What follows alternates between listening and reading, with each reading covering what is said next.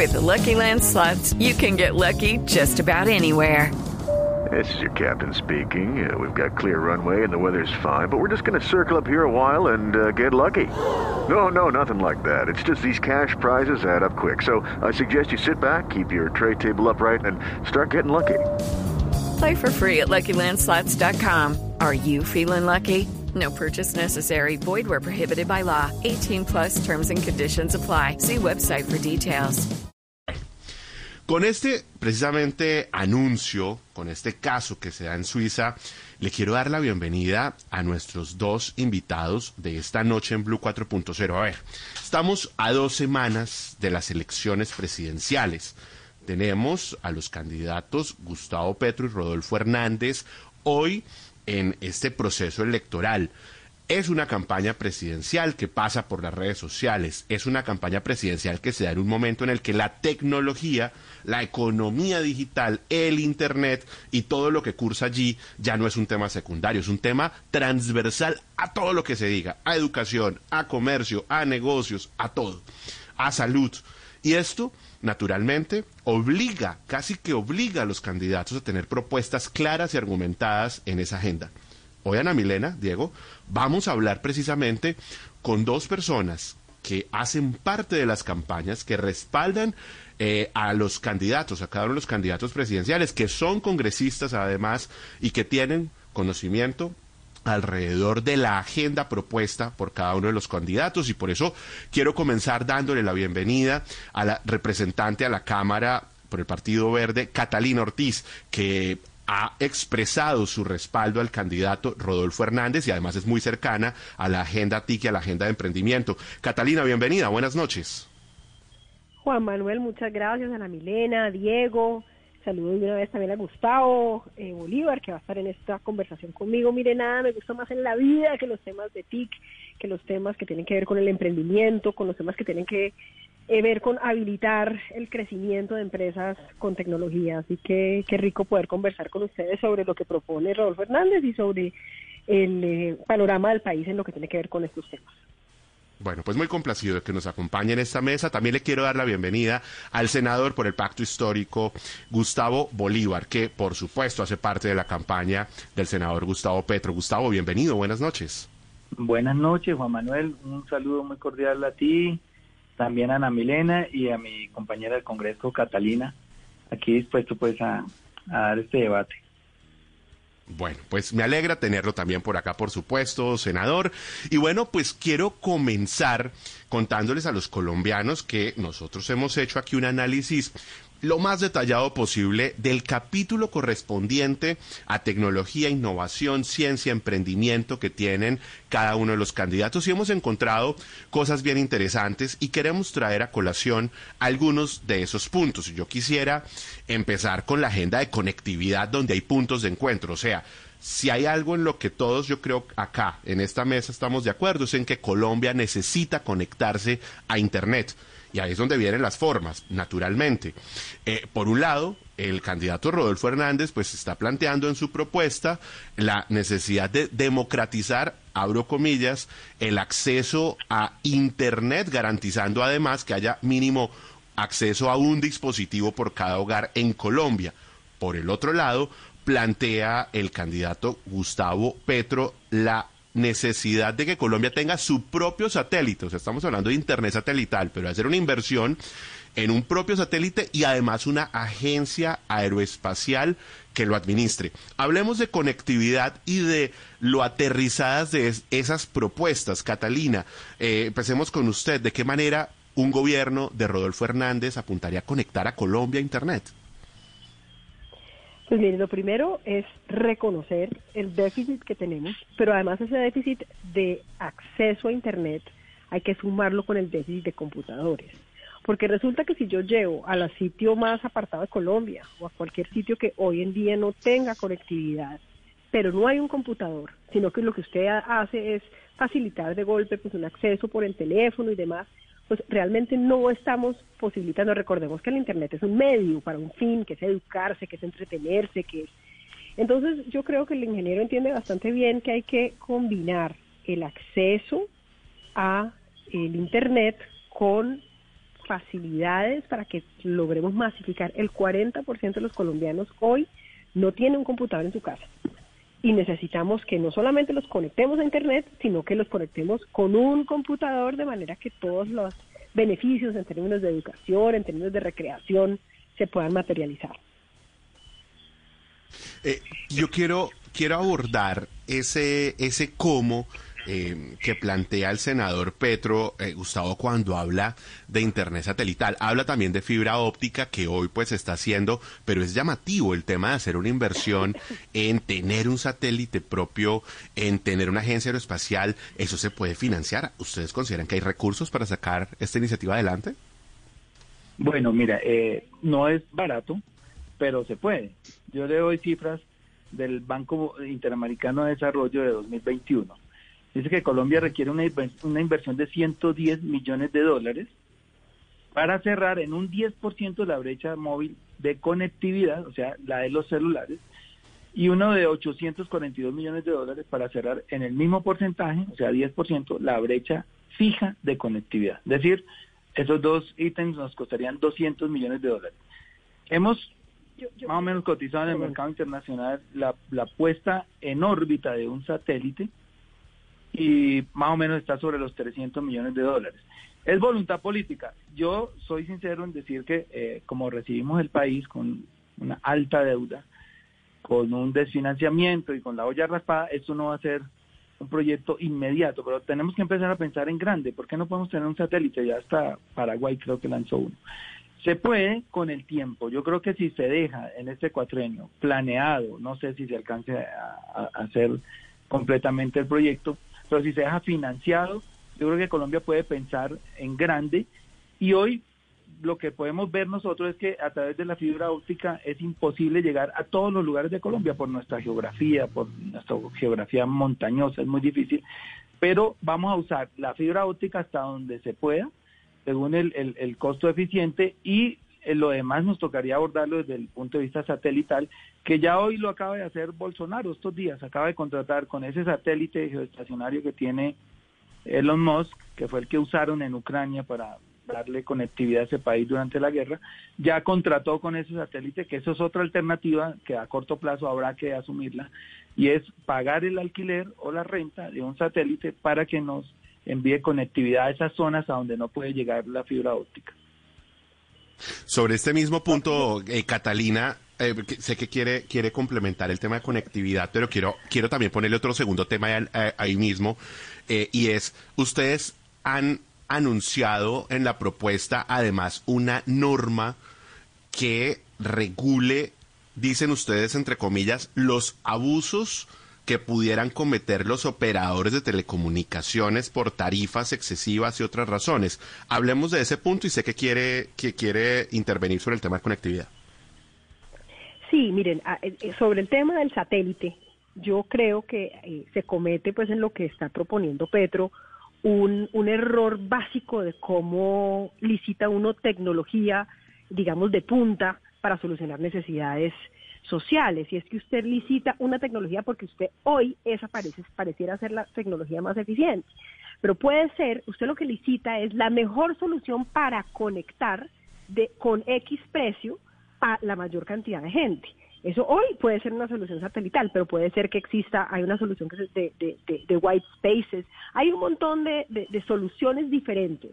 Entonces, a mí no me gusta la solución en donde usted de una vez, digamos, desde el Estado dice, yo quiero un satélite o quiero, no, yo lo que quiero es conectar a la mayor cantidad de gente con la mayor eficiencia posible. Y quisiera que el mercado me dijera cuál es la mejor solución en ese sentido. Si eso termina siendo satelital, es satelital. Pero creo que la forma como se concibe eso es bien importante. Yo he tenido la, la oportunidad de, de, de, hacer cosas de esas dentro del Estado colombiano y creo que es la manera donde usted logra tener las soluciones que, que pues, a, menor precio logran el, el mayor resultado. Y la, la, la, otra pregunta que me hacías, mira, yo, yo creo que hace mucho tiempo en Colombia se está hablando de una cosa que se llama la posición dominante. Y es que tenemos algunas empresas en Colombia que pueden abusar de una posición dominante en el mercado. Y eso significa que pueden, sin hacer las inversiones necesarias, cobrarle más al usuario. Y eso hay que ponerlo en cintura. Porque nosotros necesitamos que el mercado funcione, el que el mercado funcione eh, de manera que beneficie a todo el mundo. Y hoy en día se están cometiendo abusos porque hay unas posiciones dominantes, se ha hablado mucho de la posición dominante de Claro, se ha hablado mucho de otro tipo de posiciones dominantes en el, en el, suministro de esos servicios y yo creo que eh, estamos en mora de poner algún tipo de restricciones para que esa posición dominante que eh, básicamente permite que haya un abuso por parte de, en el mercado por parte de una empresa que tiene demasiada participación del mercado, que está integrada verticalmente, etcétera, etcétera, eh, y, de, y pues insisto, de eso se, ha, se ha venido hablando hace rato, pero no hemos podido realmente eh, controlarlo a través de, de algunos eh, mecanismos de, de, de, multas u otro tipo de cosas en donde las empresas tengan que realmente hacer las inversiones y no abusar de su posición. Claro, quiero darle el derecho de réplica a Gustavo para que se pronuncie sobre el tema del satélite, pero además quiero aprovechar también a, propósito del tema de, de los operadores de telecomunicaciones, porque el senador Petro en el ciclo de conversaciones que tuvimos con candidatos presidenciales aquí en Blue 4.0, nos dijo que quería avanzar en conectividad de la mano de pequeños operadores comunitarios, de, operadores de telecomunicaciones en las regiones, para tener nuevos jugadores eh, adicionales a los grandes operadores de telecomunicaciones. Senador, eh, ¿esto afectaría precisamente a estos grandes operadores de telecomunicaciones? ¿Cómo perciben ustedes esa iniciativa? Y por supuesto, réplica sobre el tema del satélite.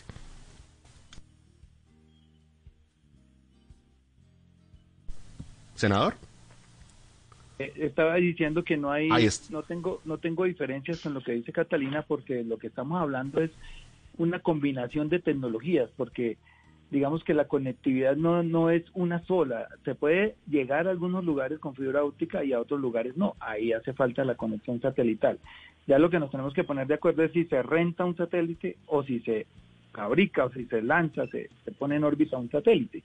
Y eso lo dirá las finanzas públicas en el momento en que se tome esa decisión, si hay, si hay o no hay. También está la voluntad política porque si recordamos en plena pandemia, plena pandemia, cuando las finanzas públicas estaban totalmente desbordadas y hacían falta muchos recursos para suplir todos los gastos que, ocasionó la pandemia, el gobierno le iba a prestar a Bianca 342 millones de dólares, que es más o menos lo que puede costar el satélite. le iba a prestar a Bianca, que era en ese momento una empresa inviable, casi quebrada, 342 millones de dólares. Entonces uno dice, si hay voluntad política se puede buscar ese recurso, también se pueden buscar socios, o no sé si a través de una asociación público-privada se pueda lanzar el satélite, que a su vez se puede alquilar a otras naciones, pero como te digo, tiene que ver con el estado de las finanzas en ese momento. Y sobre la conectividad rural, recordemos que hoy uno de cada tres hogares rurales no tiene acceso a Internet. Y estas empresas, y, aquí también comparto con Catalina, se han quedado con la carne, pero no han agarrado el hueso. Es decir, ya incluso el Ministerio de la está a punto de resolver un recurso que interpusieron Claro y Movistar para pedir que se les baje el precio de la renovación del permiso. Recuerden que eso fue un, mico que metieron en una ley el año pasado, en octubre de 2021, y quieren que le bajen 33% del valor inicial. Y resulta que ellos no, el, el gobierno no les obligó al entregarle esta concesión nueva, al ampliarle la concesión, a que llevaran eh, conectividad a las zonas rurales. Así las cosas, más de 2.000 localidades rurales se van a quedar sin conectividad en los próximos 20 años porque el gobierno no fue capaz de decirles, yo les amplío la, la, la, concesión, pero me llevan conectividad rural. Ellos se quieren quedar solo con la carne. Entonces, ¿Cómo se llega a la conectividad rural? Pues a través de esos operadores comunitarios, no hay otra forma. Y no es que le queramos poner competencia a los grandes operadores, sino que es que ellos no quieren llevar la conectividad a las zonas de difícil acceso porque no es rentable económicamente. Lo que pasa es que el gobierno no negoció la rentabilidad social, que era precisamente decirles, bueno, aquí les cuesta un poquito más, pero en Bogotá, en Cali, Medellín, las grandes ciudades donde tienen tantos usuarios pues están recuperando ese dinero que pueden perder efectivamente conectando las, las zonas rurales que allá sí no es rentable. Pero ahí no tuvimos un gobierno que negociara eso. Siempre están pensando en el, en el, en los intereses de las grandes multinacionales, de las grandes empresas, pero se olvidan siempre de la gente, la gente más pobre de Colombia. Pero a propósito de estas zonas rurales, Juan Manuel, justamente hablábamos hace unas semanas de la adjudicación a la Unión Temporal ETV Net Colombia conectada ese contrato para garantizar la instalación y, la prestación de los servicios en esas áreas, en áreas rurales, para por fin cumplir con los centros digitales, pues eh, que es un tema que, se desvió el año pasado, pero todo parece indicar que con esta adjudicación se le cumpliría a, esas zonas rurales. Sí, ¿puedo hablar ahí o hablar Sí, claro. Sí, adelante, adelante, Gustavo, y vamos con Catalina, claro. Sí, no, claro, obviamente eh, la corrupción y el robo del anticipo de ese gran contrato de 1.1 billones de pesos que le iba a llevar eh, la conectividad de estas zonas rurales, pues retrasó precisamente la agenda del gobierno, que se había comprometido a que más o menos pudiéramos llegar a un 70% de conectividad este, en este cuatrenio, en este momento está como en 58%, y eso hizo que se retrasara. A mí me da tranquilidad que sea la ETV, una empresa que precisamente durante la alcaldía de Gustavo Petro se, se modernizó, tuvo una gran inversión en fibra óptica, obviamente es una empresa seria y del Estado que va seguramente a cumplir a cabalidad este contrato. Y esto, esto se da por lo que yo había hablado anteriormente, porque eh, en esos grandes contratos las, multinacionales siempre se quedan con lo más pulpo, con lo que les genera rentabilidad económica y no con el resto. Por eso tenemos que en este momento tener erogaciones cerca, cercanas a un billón de pesos para llevar la conectividad al Internet a estas 2.000 localidades rurales. Gustavo me responde con eso una pregunta que tenía prevista y es el tema de la ETV, lo que usted decía, Ana Milena, y es el contrato que se suscribió a puertas del cierre de este gobierno y que pues va a heredar el próximo gobierno. O sea, usted le da confianza a ETV. Catalina, eh, sobre este mismo tema y además el caso de la ETV para un gobierno eventual de Rodolfo Hernández, ese contrato que comienza ejecución para los próximos 10 años, ¿a usted les da confianza? Digamos, ¿la ETV con el gobierno de Rodolfo seguiría al frente de este tema de centros digitales?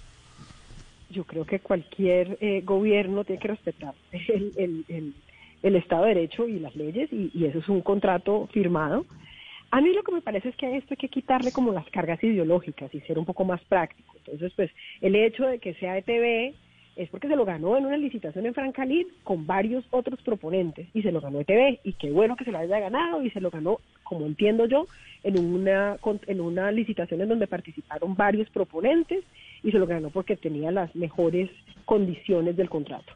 Eh, que, me parece que es un poquito lo mismo del, del y vuelvo a lo del, a lo del satélite. Yo no estoy en contra del satélite, yo lo que digo es que la lógica es cuál es la mejor solución. No me voy con un satélite. Insisto en que puede haber otras tecnologías y, y, que creo que esa tiene que ser, digamos, la manera como uno encarna tanto los temas TIC, ¿cierto? Donde usted dice, mire, demuéstreme cuál es la mejor manera, la más eficiente, la mejor para llegar a, solucionar esta necesidad y de golpe no partir con, digamos, el supuesto de es mejor si es la ETV porque es una empresa pública o es mejor si... No, sencillamente eh, planteemos las condiciones y dejemos que se, que, que se eh, concurse libremente, hagámosle toda la veeduría a que las condiciones de la adjudicación de los contratos sean la que debe ser, en que otra vez no nos roben 70 mil millones de pesos, en que la Contraloría no se los deje robar, todas esas, cosas hay que hacerles la debida la debida diligencia, pero pero digamos que yo creo que en esto hay que estar más desprovisto y eso es una cosa que yo creo que tiene Rodolfo Hernández, es un poquito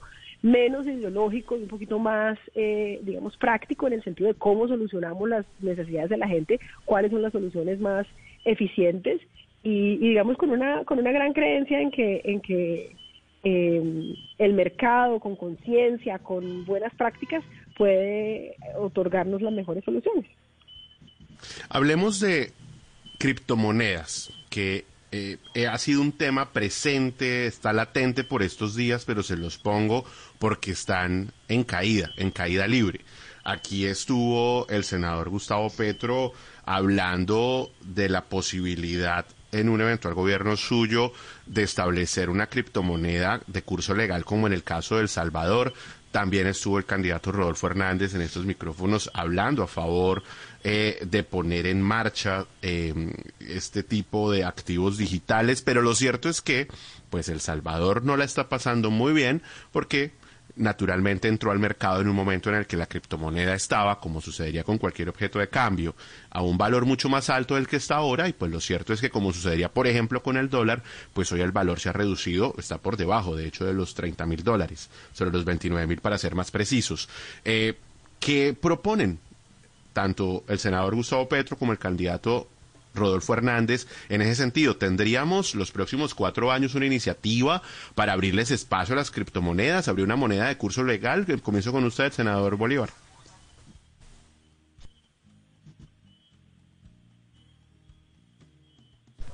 Gustavo, no sé si tenemos el Aquí, aquí que, cierro siempre el micrófono. Ahí está. Discúlpame, Ahí lo escuchamos, Gustavo. Adelante. Yo creo que eh, las criptomonedas llegaron para quedarse. Lo que pasa es que hoy todavía sufren de una volatilidad porque están muy sujetas a los cambios políticos y a las expresiones políticas en el mundo. Me explico, digamos, si, si China las aceptara hoy, se treparían, no sé, 80 mil dólares, podría ser, más de los 60 mil en el precio que estuvo. Es muy sensible a, a esas expresiones. Nosotros no estamos estamos pensando cómo, cómo eh, instituir una criptomoneda, porque es que el, la tecnología que se basa en blockchain, ya la hablamos en el programa pasado, también se puede usar para, para optimizar el gobierno digital. Pero hablando de la criptomoneda, digamos que si nosotros lográramos eh, por lo menos darle un marco jurídico en Colombia, no se prestarían para lo que se prestan hoy, que por ejemplo se están prestando para el lavado de dinero.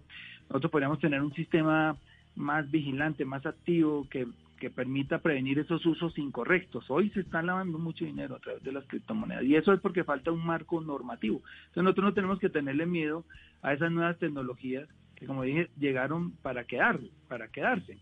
Por ejemplo, se puede, pueden servir para emitirlas, por ejemplo, respaldadas en bonos verdes y otro tipo de activos o productos que las respalden, no sé, para detener un poco esa volatilidad como la que está sufriendo hoy el Bitcoin.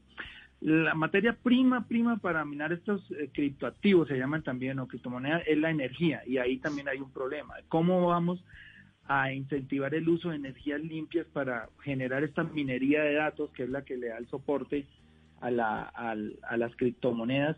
Y hoy, obviamente, eso va en contravía con nuestro discurso de adaptar el país al cambio climático. Pero ya se sabe que incluso en China y en otras potencias están buscando la manera de disminuir este gasto de energía y esta emisión de calor que está generando cambio climático y de manera dramática además. Hay millones de personas hoy haciendo minería de datos para las criptomonedas y ahí tenemos también algo que regular. Tenemos que nosotros, y ojalá pudiera Colombia estar a la vanguardia después de un marco normativo, de hacer eh, minería de datos para criptomonedas con base en energías limpias. Y ahí también tenemos que dar un salto. Yo creo que es un tema bastante extenso, Juan Manuel, pero le doy la palabra a mi compañera para no tomar más sentarme en la palabra. y le agradezco, Gustavo. Por supuesto, adelante, Catalina Ortiz de la campaña de Rodolfo Hernández, criptomonedas. Eh, yo, yo, yo creo que parte del, del, de lo que hace tan interesante el tema de las criptomonedas es precisamente volarse el tema de un banco central y volarse el control estatal. Entonces a mí cada que, que, que, escucho que es que un gobierno está pensando ver cómo se meten criptomonedas, me parece como, como tautológico, pues, o sea, como una cosa que, que, que no hace como, como mucho sentido, entre otras cosas porque también yo considero que por más de que ya llevan varios años en el mercado, todo el mundo cripto sigue siendo un mundo pues como con muchas incertidumbres.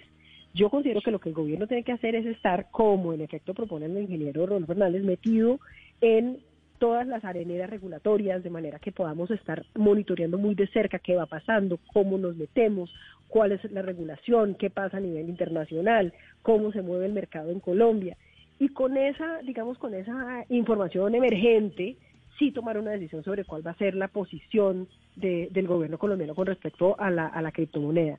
Es decir, nosotros tenemos que estar en la jugada de la criptomoneda, entendiendo cómo nos puede beneficiar, pero sin eh, clavar de fondo en un mercado que tiene unos niveles de volatilidad y unos niveles de, incertidumbre eh, que todavía, y, e insisto, digamos, la lógica, pues cuando uno va a esos congresos de criptomonedas, eh, son unos señores, algunos absolutamente fanáticos de lo que quieren lograr es saltarse al Estado, es saltarse al, Banco Central. Entonces, a ellos decirles, aquí ahora te tenemos la criptomoneda nacional, me parece que, digamos, eh, rompe como con la lógica y, y, no hace como mucho sentido. Pero hay que estar en la jugada, estar en la regulación, profundizar en las anelenas regulatorias, pero tener un poquito de, cautela de, cuál es la posición que, se tiene que tomar desde el Estado colombiano. Bueno, ya que estamos con Catalina, me gustaría darle un giro al tema y hablar, pues por supuesto, de emprendimiento. Y en una de las propuestas de Rodolfo Hernández está desarrollar las capacidades en la búsqueda de resultados de innovación en tecnologías avanzadas y la creación de modelos de desarrollo de startups susceptibles de convertirse en emprendimientos unicornio como Rapio Platzi. Pues eso suena muy interesante porque eh, esos emprendimientos se han convertido en ejemplos de nuestro país en el mundo, eh, pues eh, cargados de aplausos y demás, pero lo cierto es que hacerlo, llegar hasta allá no es tan fácil. de un lado, porque pues también se, ellos están a la espera de, de lo que puedan conseguir los fondos de inversión para poder crecer, pero también por la hiperregulación y de ese tema también hemos conversado acá, pero seguimos, digamos, igual. El mayor eh, reto que tienen los emprendedores de emprendimientos tecnológicos es ese, es la hiperregulación. ¿Cuál sería allí el paso para avanzar en un eventual gobierno de Rodolfo Hernández, Catalina? Bueno, ahí sí tengo que hablar de los Rodolfo Hernández, pero no me voy a aguantar de hablar también de la de la de la posición propia sobre el tema. Me vas a tener que perdonar. Eh, pero, ¿qué, ¿qué, es lo que dice Rodolfo que me, que, me seduce a mí tanto? Miren, el tema de que nosotros necesitaríamos que cada año se crearan unas dos o tres unicornios de esas para, para realmente darle un salto cuántico al país en términos de crecimiento empresarial, ¿cierto?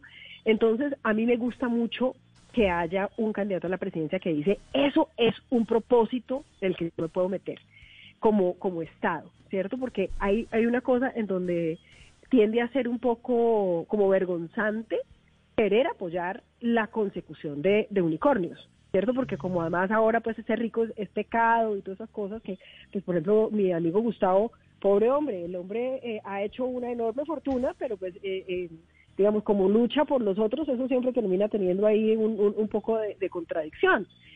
Yo no puedo ser más creyente en la generación de riqueza, en la generación de valor, por supuesto que bien distribuida como debe ser. Entonces me alegra mucho que haya un candidato presidencial que diga que vamos a ayudar al crecimiento empresarial extraordinario y que necesitamos esas empresas. ¿Y eso cómo se hace? Eso se hace con un tema de mentalidad y cultura. Por ejemplo, sin satanizar la riqueza, sin satanizar la, la, el, el, eh, eso es, una de las primeras cosas que usted tiene que hacer. ¿Eso cómo se hace? Quitándose del camino eh, de algunas de las, de las barreras de crecimiento que encuentran estas empresas, especialmente alrededor de su consolidación y su crecimiento. Eh, temas entonces, sí hay unos temas de excesiva regulación, pero las empresas no se estancan por, por necesariamente, esto yo lo he estudiado muy a fondo, las de crecimiento empresarial extraordinario. Claro, sería más rico que fuera más, más ágil en términos de trámites su crecimiento, pero realmente se, estancan o tienen problemas en el crecimiento exponencial es por la falta de acceso a eh, capitales de, riesgo que estén eh, interesados y, e insisto, y, el, y la Porque muchos tienen que buscarlo en el exterior. exactamente. Entonces yo me, me, enfocaría en, en, cómo podemos. Primero, miren, ustedes creen que esto es accesorio y es para nada accesorio. Necesitamos trabajar el tema de la mentalidad y cultura. a gente que se quiere comer el mundo, que quiere internacionalizarse, que eh, que no sataniza la riqueza, que por, lo, por el contrario sabe que la riqueza y la creación de valor es lo que hace que crezcamos como sociedad. Eh, y, alrededor de eso, sí, encontrar, miren, yo tuve la fortuna de, ser la creadora de Impulsa. Impulsa era un pedacito que decía el, el, Plan Nacional de Desarrollo, yo lo llevé de, ese, de esa linecita que decía el Plan Nacional de Desarrollo a una empresa o una organización, un programa estatal con más de 60 mil beneficiarios, con una, una cosa realmente pues que para mí fue fascinante y un privilegio haber logrado hacer Eh, y una de las cosas que me quedó claro es que claro que hay que conseguir el recurso y la plata, pero antes de eso tiene que haber un tema de el tipo de mentalidad que tiene la gente. Y aquí nos han nos, nos crían con, con, muchas taras acerca de, de, la, del valor de, crecer y especialmente de, de tener esa ambición de, querer ser eh, relevantes mundialmente. Eh, y eso, si, si usted no tiene más gente que, que supera ese tipo de dificultades, pues es muy difícil. Así que les insisto, me, me, me llena de emoción una persona como Rolf Fernández listo para eh, jugársela por los, el potencial de unicornios colombianos. Y, y, y, no solamente unicornios, sino empresas que yo llamo de crecimiento empresarial extraordinario, esas empresas que pueden ser realmente las jalonadoras, porque aquí siempre nos echan un cuento, yo no he hecho mucho, aquí el 95, 97% de las empresas son pymes, pero realmente las empresas que logran jalar el crecimiento, jalar el crecimiento en empleo, son esas empresas que crecen de manera eh, extraordinaria. Exponencial, sí. Me va a tocar, me va a tocar cortarla, representante Catalina, para poderle dar la palabra al senador Gustavo. Sí, ya, ya estoy pidiendo la chicharra, porque, pues, para que, por supuesto, también el senador Gustavo pueda hablar sobre el tema. Me excusa ahí, eh, representante, pero pues para que también podamos eh, escuchar la opinión al respecto del senador Bolívar. Senador. Bueno, muchas gracias. Bueno, mira, nosotros estamos a favor de reglamentar o, mejor como desreglamentar, como una regulación inteligente en los casos que sea necesario para equilibrar, digamos, las cargas de cara al cliente y a los más de 200 mil trabajadores de plataformas digitales. Nosotros obviamente sabemos que tenemos un retraso gigantesco. Creo que en Estados Unidos ya son más de 2.000 eh, empresas que logran este calificativo de unicornios para los oyentes son emprendimientos digitales que superan el, los mil millones de dólares como costo en bolsa o como costo real. Entonces, mm, y en Latinoamérica también tenemos un, un, desbalance gigantesco. Colombia solo apenas ha llegado a dos, ustedes ya lo nombraron con Rapid. Y, nosotros quisiéramos que ese emprendimiento fuera más, yo sé que aquí nombro palabras y me empiezan a decir que estoy politizando el debate, pero sí quisiéramos que fuera más democrático, que no solamente esos emprendimientos o esos fondos de inversión apoyaran eh, estudiantes de la Universidad de los Andes, porque también, no, no porque estemos en desacuerdo, que ojalá salgan muchos más rápidos de las grandes universidades privadas de Colombia, pero también llegarle a esos genios que están por allá ocultos en la geografía nacional, en los barrios del sur de Bogotá, o en, en el distrito de Agua Blanca, en Cali, o no sé, por allá en las comunas nororientales de Medellín, y también en los pueblos hemos encontrado gente muy, muy, muy capaz y con mucho talento, pero para ellos no hay fondos de inversión, para ellos no hay posibilidades de emprendimiento y yo me atrevería a decir que estamos a años luz de que alguna persona pobre de Colombia pueda generar un, emprendimiento que llegue a convertirse en un unicornio. Pero nosotros como Estado sí podemos acortar esa brecha y facilitar. Yo, por ejemplo, hablaba hoy de, de por qué no, no a los fondos de inversión que le apuesten a los emprendimientos digitales en, en estratos 1, 2 y 3, darles unos incentivos, como que el Estado vaya con esos fondos de inversión en sociedad por si, digamos, llega a haber pérdida, ellos no tengan un, temor de invertir ahí, porque nosotros sí creemos que se necesitan. ¿Cómo se puede hacer esto? Ya este gobierno había empezado, pero empezó, digamos que la idea es muy buena, la de los 100 mil programadores, pero nosotros queremos convertir en la educación media, es decir, en el bachillerato, que la programación de computadores sea una materia obligatoria. Es decir, si nosotros podemos cumplir esto, tenemos 500 mil programadores y hay un déficit en el mundo hoy de desarrolladores de software impresionante. Les contaba que en Estados Unidos este déficit hoy es de 530 mil desarrolladores y Colombia tiene hoy un déficit de 53 mil. Solamente que para podernos insertar como un surtidor de desarrolladores de software ante el mundo, pues esa educación tiene que impartirse de manera bilingüe. Sin el inglés no vale nada un desarrollador, pues salvo que pueda trabajar en Colombia, pero no podríamos convertirnos en esa gran bolsa de empleo que podemos nosotros eh, ser como se convirtió, por ejemplo, la India con el desarrollo de software, porque allá convirtieron el inglés en un idioma nacional.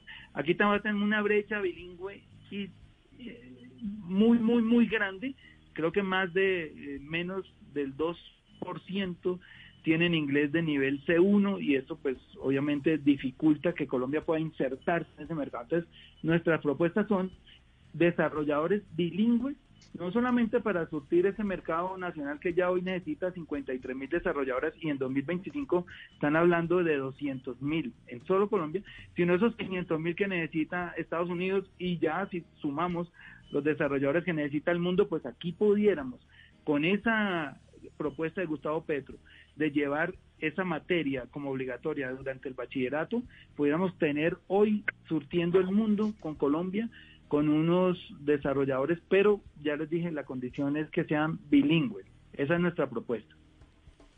Senador y representante, ya estamos a puertas de cerrar el espacio. Estamos en los últimos minutos, pero no quiero dejarlos ir sin, sin preguntarle sobre la regulación en las plataformas de movilidad. Ya llevamos aproximadamente seis años en esto y nada que se logra. Yo quiero preguntarles si ustedes están de acuerdo en reglamentar estas plataformas. ¿Me escucha ahí, senador? Sí, es que parece que no te entendí la pregunta en la última parte. Listo. No, le decía que ya llevamos seis años pensando en la eh, regulación de las plataformas de movilidad y esto nada que se da y quiero preguntarle si ustedes están de acuerdo en, en la reglamentación. Probablemente sí, pero quisiera saber cómo, cómo esperan hacerlo, cómo esperan regular estas plataformas de movilidad. Y quiero arrancar con usted, senador Gustavo. Conmigo. Pues mira, nosotros hemos tenido estas charlas con los taxistas y, ellos obviamente viven preocupados porque las plataformas digitales de una de cierta u otra manera les han quitado un poco de trabajo, pero les hemos explicado que llegaron para quedarse. Como, como los hoteles hemos tenido que, los, los propietarios de hoteles hemos tenido que soportar la llegada del Airbnb y no nos podemos oponer a que llegue el Airbnb, que nos ha quitado muchísima ocupación porque lo que tenemos es que adaptarnos. ¿Qué le ofrecemos en un hotel que no le pueda ofrecer una persona en un apartamento? El taxista tiene que hacer lo mismo. Y mm, sin querer entrar en confrontaciones, pues el, candidato Rodolfo decía que montarse en un taxi pues es una mala experiencia, que porque huelen feo, que porque esta cosa, por la otra. No, nosotros lo que estamos diciendo al taxista, ¿cómo vamos a hacer para adaptarnos a los nuevos tiempos? ¿Cómo podemos crear también una plataforma colombiana, porque es que yo veo que siempre que propongo que el satélite, que proponemos la, criptomoneda nacional, siempre la mentalidad chiquita nos, nos dice no podemos, no podemos, no podemos, somos un país de sub, subdesarrollado, somos un país chiquito, no podemos, no somos capaces de hacer nada que no venga del exterior, no. Nosotros podemos crear, y con ellos hemos hablado, así como Uber, alguien se lo inventó en algún lado, y nosotros podemos crear una plataforma nacional que también tenga participación que los en, la que tengan participación también las empresas y los propietarios de taxis, porque esa plataforma definitivamente hay que reglamentarla y ellos lo saben. Nosotros no podemos ir en contravía del, del, tiempo, de la historia, de, la modernidad, pero lo que sí podemos es hacer que ellos participen de esas ganancias, de esa, de esa rentabilidad que están dando estas plataformas y obviamente sí estoy de acuerdo en regularlas, porque muchas de ellas no están reguladas y se están llevando el dinero de los colombianos a través de compras por internet, pero no dejan el dinero que se que, deberían dejar en Colombia eh, en, traducido en impuestos, digámoslo así. Entonces nosotros sí estamos de acuerdo de, regular las plataformas, pero también de apostarle a unas plataformas colombianas también para que los taxistas no se sientan excluidos de ese negocio. Representante Catalina, pasa usted la misma pregunta. Bueno, lo primero, devolviéndome un poquitico al tema de emprendimiento, de esos emprendimientos, esos emprendimientos pues de, crecimiento extraordinario, yo le, digo a Gustavo que, miremos porque pareciera que esos emprendimientos son, como él dice, de la Universidad de los Andes y no es así. Realmente si uno se pone a mirar, los, los unicornios es una cosa, pero realmente los emprendimientos que están creciendo de manera impresionante, no todos son de personas, digamos, de estrato 48 eh, y creo que eso es una es de nuevo como una de esas eh, cosas paradigmáticas que hay que, hay que superar. Em, la otra con respecto a las plataformas mire yo yo ay yo cuando los oigo le digo con toda la franqueza a, a, Gustavo a quien respeto como colega y, y así estemos pues en bandos diferentes pero a mí pues el cuento de que todo tiene que ser estatizado, pues, o sea, entonces hay que tener participación en el satélite, participación, no, pues el Estado no va a ser, el Estado va a ser el nuevo gran dueño de un montón de cosas a riesgo, no, yo, yo pues yo, yo no tengo esa concepción pues de, de cómo debe funcionar el Estado colombiano. definitivamente me parece que estaríamos invirtiendo en un montón de cosas a riesgo en vez de gastarnos la plata pues en, las necesidades de las personas más vulnerables de la sociedad. Yo, te pido una réplica ahí, Juan Manuel, cuando termine Catalina. Pero, pero ven termino, termino y Perfecto. Eh, yo, yo, yo Adelante, creo que hay que, yo sí creo que hay que tener eh, maneras en donde el Estado participa. Te doy una, te doy una cosa que, que yo traté de, de, promover y, y fui eh, rotundamente derrotada. ¿Por qué no, por ejemplo, de, em, de, de, la participación de los eh, de los sistemas de transporte masivo o, por ejemplo, de los parqueos dentro de las ciudades, no una parte a, eh, o perdón, de las plataformas, porque no va una parte a financiar precisamente los sistemas de transporte masivos que están más quebrados que un bulto de panela. Entonces aquí tenemos unos sistemas de transporte masivos profundamente eh, endeudados y emproblemados y unas plataformas, esas plataformas podrían y podrían pagar una sobretasa, una, un porcentaje para financiar esos sistemas de transporte masivo. Yo creo que hay muchas maneras. Eh, hay que, de nuevo, la practicidad de ponernos de ideologías y buscar una manera en donde estas eh, plataformas realmente le generen un mayor bienestar a la sociedad a través de, impuestos, tarifas, tasas eh, y, y, de ninguna manera con el Estado colombiano pues como parte de como en la dueñez de este tipo de plataformas. No, no entendería yo la razón por la cual quisiéramos meternos en ese negocio como Estado.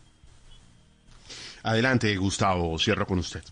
No, es que yo no sé si no me hice explicar bien y, y, pido excusa, pero yo no he hablado de estatizar todos estos servicios. Yo no, yo tampoco soy amigo de que el Estado sea grande en esta, en la prestación de servicios que no incluyan derechos. Yo lo que, lo que dije o sea, me gustaría un Estado muy grande en los temas de educación y salud y muy chiquito en el resto. Yo dije claramente en la, en, en la cuestión de los emprendimientos que ojalá hubiera fondos privados que le apostaran al emprendimiento de muchas personas vulnerables eh, a lo largo y ancho del país y que el Estado respaldara eso, es decir, con alguna garantía, que eso ya existe hoy. Y en el, en el tema del satélite también hablé de una APP, de una asociación público-privada que podría llegar alguien a invertir y decirle al Estado, me vuelvo socio del satélite, lo opero y etcétera, pongamos la plata juntos. Creo que eso sí puede operar. Y en lo de los taxis, pues obviamente estas plataformas no van a ser del Estado para nada, que sea de los taxistas, que sea de ellos, y nosotros sí lo que le podemos es prestar toda la asesoría técnica para que ellos monten sus propias plataformas. Yo creo que es una forma de decirles a ellos que el Estado piensa también en su situación, porque hay mucha gente que pagó cupos de, de taxis a 130 mil, a 130 millones de pesos, etcétera, y eso se ha venido valorizando y ellos han perdido ese poder adquisitivo ahí. Y es decirles, recupérenlo, porque esto también es de ustedes, o sea, nosotros no podemos pensar de manera pequeña. Nosotros podemos pensar, así como en Israel o en Francia o en Estados Unidos o en China, son capaces de crear plataformas, ¿por qué nosotros no? Simplemente con apoyo del Estado, no que sean del Estado, que es distinto. Muchas gracias. Bueno, pues ahí está. Son para decirle, solo, solo para 30 segundos, Catalina. A, Gustavo. Eh, lo que se llama un matching grant, unas, eh, una, una contribución igual a la que pone el privado, nos la inventamos en Impulsa y básicamente lo que le decía al, al, privado, si usted le pone plata al emprendimiento, nosotros le ponemos el doble o le ponemos lo mismo que usted puso. Correcto, correcto. con eso, logramos aumentar. Eh, entonces, pues eso, eso digamos que fue creación de mi equipo cuando estuvimos en Impulsa y existe y hay muchas maneras eh, en donde coincidimos en que se pueden hacer ese tipo de, de apoyos a la inversión privada. Exacto. Gustavo, eh, aquí que escuchaba a Catalina hablar de Impulsa, ¿ustedes continuarían con el gobierno de Gustavo Petro con un Impulsa tan fortalecido como el que hay hoy? No, es que las cosas que funcionan bien hay que, hay que, hay que mantenerlas. Lo que pasa es que lo ampliaríamos un poco más, la sacaríamos un poco de las grandes ciudades, sino nuestra preocupación, digamos, desde el punto de vista político y social es acercar a la gente excluida por siempre a una idea de progreso. Entonces, todos estos programas, mientras se puedan llevar a las regiones más apartadas, bienvenidas. Y claro que se mantienen, claro que sí. Bueno, yo creo que nos va a tocar hacer segunda parte porque aquí quedaron temas pendientes y se nos acaba el tiempo y tenemos, tenemos agenda todavía. Pero les quiero agradecer muy especialmente porque los colombianos necesitan conocer las propuestas, necesitan conocer en detalle, con argumentos, no solamente lo que se promete, sino la forma como se esperan cumplir esas promesas en cada uno de los gobiernos. Y le quiero agradecer, por supuesto, tanto a usted, eh, representante eh, Catalina Ortiz, que hace parte de la campaña del candidato Rodolfo Hernández, como usted, senador Gustavo Bolívar, que por supuesto hace parte de la campaña del senador Gustavo Petro. Gracias por acompañarnos esta noche para entender las propuestas. No, a ustedes muchas, Muchas gracias, gracias. Catalina. Que se repita Ustedes. y saludos a Gustavo. Bueno, Por favor, a ustedes siempre bienvenidos. Oiga, Ana Milena, Diego, yo encuentro más puntos de encuentro, perdón la redundancia, pero yo veo más puntos de encuentro que diferencias en las conversaciones. Total. Sí, sí, sí, sí, definitivamente sí.